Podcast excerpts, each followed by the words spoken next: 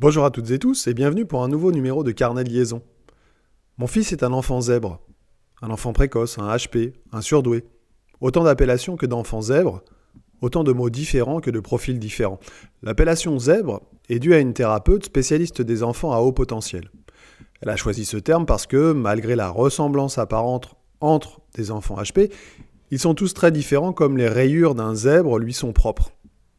Ces différences peuvent se traduire par une hypersensibilité émotionnelle. Certains sens, comme l'odorat ou l'ouïe, plus développés que la moyenne. Une hyperactivité. Un décalage important en termes d'occupation ou de discussion avec les enfants du même âge, donc possiblement une exclusion sociale ou une inadaptation au système. Mais cela peut être aussi, en classe, une compréhension très rapide des notions, si rapide que l'enfant a tendance à croire qu'il n'a pas besoin d'écouter le reste pour réussir. Les réponses aux attendus des enseignants ne sont donc pas complètes, L'enfant ne comprend pas pourquoi, puisque pour lui c'est logique, et une spirale d'échec peut s'installer assez vite. Il faut donc être assez vigilant. Combien ai-je rencontré d'enfants zèbres pendant ma carrière? Aucun. Et depuis que je suis sorti du système Beaucoup. Et autant de familles inquiètes, parfois désorientées, dépassées même parce que l'institution ne propose pas suffisamment de choses et n'est pas assez réactive pour accompagner ces jeunes.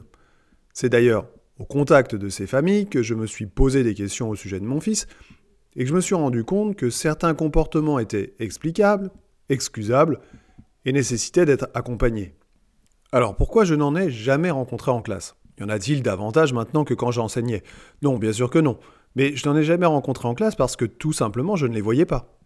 À cause d'un manque de formation, un manque de connaissances sur le sujet, un manque de temps en classe aussi avec chacun des élèves pour apprendre à mieux les connaître.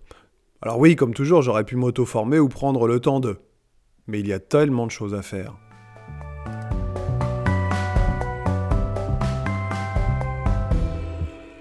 Mon frère était un enfant zèbre. Mais il y a 30 ans ou 40 ans, on se posait moins de questions. Toi, l'enfant, tu devais avancer, peu importe ton profil, peu importe ta sensibilité, avec toutes les conséquences que cela pouvait avoir, psychologiquement, ou sur tes choix d'orientation et de carrière. Aujourd'hui, on tend à les reconnaître, mais on a parfois encore du mal à les reconnaître. Vous pouvez interpréter cette phrase dans n'importe quel sens, ça fonctionne. C'est moi qui ai appris à mon frère qu'il était très vraisemblablement zèbre il y a quelques mois. Il était soulagé et a compris plein de choses. Alors concrètement, que faire en classe? Bah, Il faut déjà essayer de les repérer, ces petits zèbres. Ensuite, en parler avec la famille pour éventuellement réaliser des tests, puis demander un accompagnement et l'adapter aux besoins de l'enfant. Éviter l'exclusion sociale et l'échec scolaire sont, de mon point de vue d'enseignant, les points clés.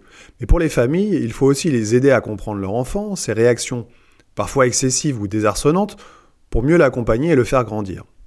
Alors ouvre les yeux, chers collègues, observe ta classe le plus finement possible, essaie de décrypter les comportements de chacun. La gestion de classe passe par là, mais la détection des zèbres aussi. Si vous aimez cette émission, n'hésitez pas à en parler autour de vous, à mettre 5 étoiles sur votre plateforme préférée, et rejoignez-moi sur ma page Facebook, podcast Carnet Liaison, ou sur mon compte Insta, Carnet de Liaison Pod. Je vous dis à bientôt, et d'ici là, portez-vous bien.